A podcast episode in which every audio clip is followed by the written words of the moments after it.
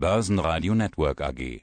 Die Expertenmeinung. Heiko Böhmer, Kapitalmarktstratege der Shareholder Value Management AG. Und ich kann mir vorstellen, dass es Kapitalmarktstrategen derzeit nicht leicht haben, dass sich durch die Corona-Situation ja die Bedingungen ständig ändern. Das kratzt nicht nur an den Zahlen, das kratzt natürlich auch an den Nerven. Die einen feiern die niedrigen Zahlen der Neuansteckungen und die anderen machen wegen neuer Fallzahlen ganze Weltstädte jetzt wieder dicht. Und dann haben wir noch die alten Baustellen. Dieses Szenario bietet sich ja jetzt für US-Präsident Trump regelrecht an, wieder die rostige Lanze des Handelskriegs mit China auszupacken. Der kann doch schön ablenken vom neuen Buch seines ehemaligen Sicherheitsberaters John Bolton. Wie schätzen Sie die Lage in den USA derzeit ein? Ja, die Lage in den USA ist insofern extrem spannend, weil dieses ganze Thema Wahl natürlich dort stark in den Fokus rückt. Das muss man ganz klar sagen. Wir haben jetzt nur noch ein paar Monate bis zur Wahl und wenn man überlegt, was seit Beginn der Corona-Krise in den USA passiert ist, dann war das eigentlich nicht absehbar. Im März oder eigentlich im, Februar sah Trump wie der sichere Sieger aus. Jetzt hat er deutlich in Zustimmungswerten verloren. Und auf einmal hat Joe Biden ist jetzt wieder da und mutmaßlich der direkte Gegenkandidat. Und die Meinungsumfragen, die sehen ja den Joe Biden auch ziemlich weit vorne, jetzt schon.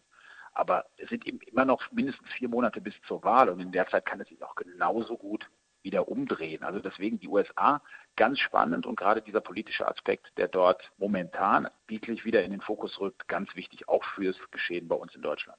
Die Situation am US-Arbeitsmarkt ist ja auch kein Spaß. Sollten jetzt Anleger nicht weitaus zurückhaltender sein?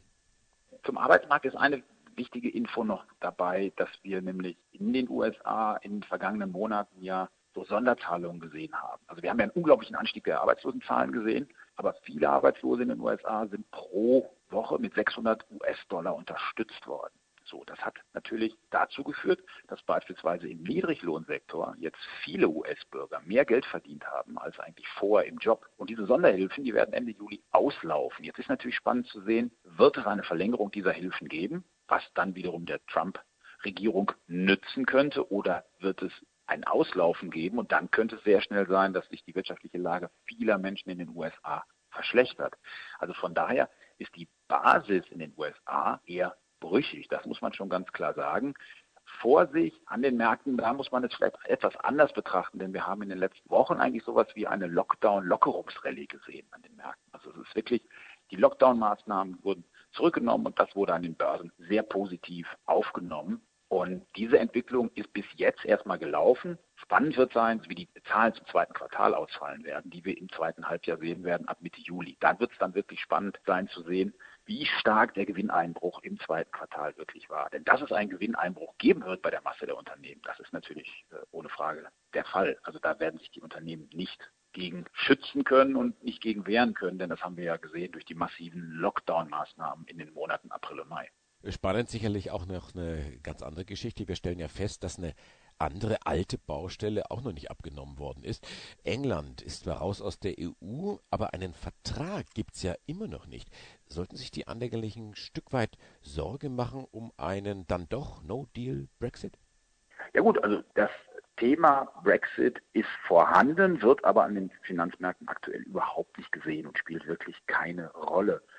Das Thema No Deal ist sicherlich wichtig, auf jeden Fall, weil es aktuell nicht absehbar ist, wie die Positionen da, die momentan gegeneinander stehen, äh, sich da einigen sollen. Wir haben ja immer wieder schon eigentlich dramatische Entwicklungen im Bereich der Brexit-Krise gesehen. Was wir aber auch gesehen haben bis jetzt, war ein relativ geringer Einfluss dieses Themas auf die Finanzmärkte. Außer wirklich bei der Brexit-Abstimmung im Sommer 2016. Da hat es ja einen deutlichen Absturz an den Märkten gegeben. Das haben wir kurzfristig gesehen, aber danach hat sich die Lage ja doch eigentlich sehr stabil gezeigt weil es noch so unkonkret war. Jetzt ergibt sich durchaus ein gewisses Gefahrenpotenzial daraus, dass das Thema momentan nicht auf der Agenda ist, aber zeitlich gesehen bis Ende des Jahres auf jeden Fall wiederkommen wird. Und eine mögliche Gefahr besteht sicherlich darin, dass ein harter Brexit die vielleicht bis dahin schon wieder vorlaufende zarte Erholung der Wirtschaft gefährden könnte. Definitiv dann nähern wir so uns ganz langsam den Einzelthemen. Die Rettung der Lufthansa, das ist ein Riesenprojekt. Großaktionär Thiele findet das jetzt nicht so spannend, dass der Staat dann doch so sehr das Sagen hat. Aber wird Thiele so weit gehen und es auf eine Insolvenz ankommen lassen, dann kann er seine Aktien vermutlich auch in die Tonne treten. Ja, und Das ist wirklich besonders spannend, gerade wenn man sich die Airlines anschaut, denn hier ist natürlich ein Thema auch in den letzten Wochen groß gespielt worden, dass Warren Buffett, der große Value-Investor, seine Airline-Aktien komplett verkauft hat. Und die Einordnung, die Einschätzung der weiteren Entwicklung bei der Lufthansa ist ja wirklich aktuell sehr schwierig vorzunehmen, weil man eben nicht weiß, wie es nächste Woche auf der Hauptversammlung ablaufen wird.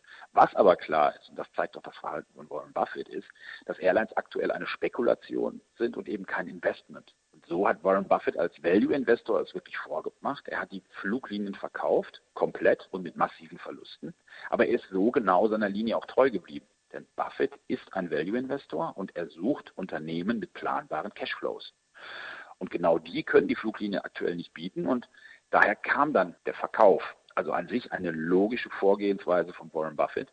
Sicherlich hätte er vielleicht noch einige Wochen warten können, um etwas höhere Kurse zu erzielen, aber auch das muss man natürlich wissen, dass Warren Buffett ein langfristig anlegender Value-Investor ist und Markttiming gehört wirklich nicht zu seinen Stärken und das ist auch das, was er eigentlich immer wieder so äußert. Deswegen war das für ihn nur eine logische Entscheidung, das so zu machen.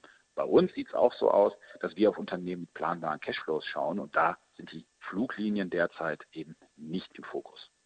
Stichwort Value, das steht ja bei Shareholder Value nicht nur im Firmennamen, das ist ja auch Ihr Investmentansatz. Ja. Hat sich das in der Krise ausgezahlt? Sind es die, ich will mal sagen, Unternehmen mit dem fetten Burggraben, die sich von der Konkurrenz absetzen?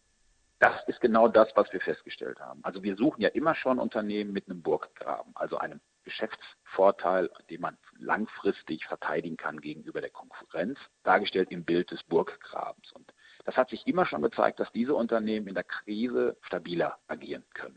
Nun haben einen Burggraben vermehrt große Unternehmen und damit haben wir auch festgestellt, dass in der Krise die großen Unternehmen sich deutlich besser gehalten haben. Aber wir schauen eben auch verstärkt bei kleineren europäischen Value-Werten hin die haben oft nur einen schmaleren Burggraben, können diesen aber trotzdem auch in der Nische sehr gut verteidigen. Ein Beispiel hier ist WashTec, das deutsche Unternehmen, das Autowaschanlagen fertigt, ist global einer der Marktführer in diesem Segment und andere Unternehmen aus der Branche haben jetzt gerade Probleme durch Corona, WashTec nicht. Hier kann es gut sein, dass WashTec ein Krisengewinner wirklich ist und gestärkt aus der Krise hervorgeht.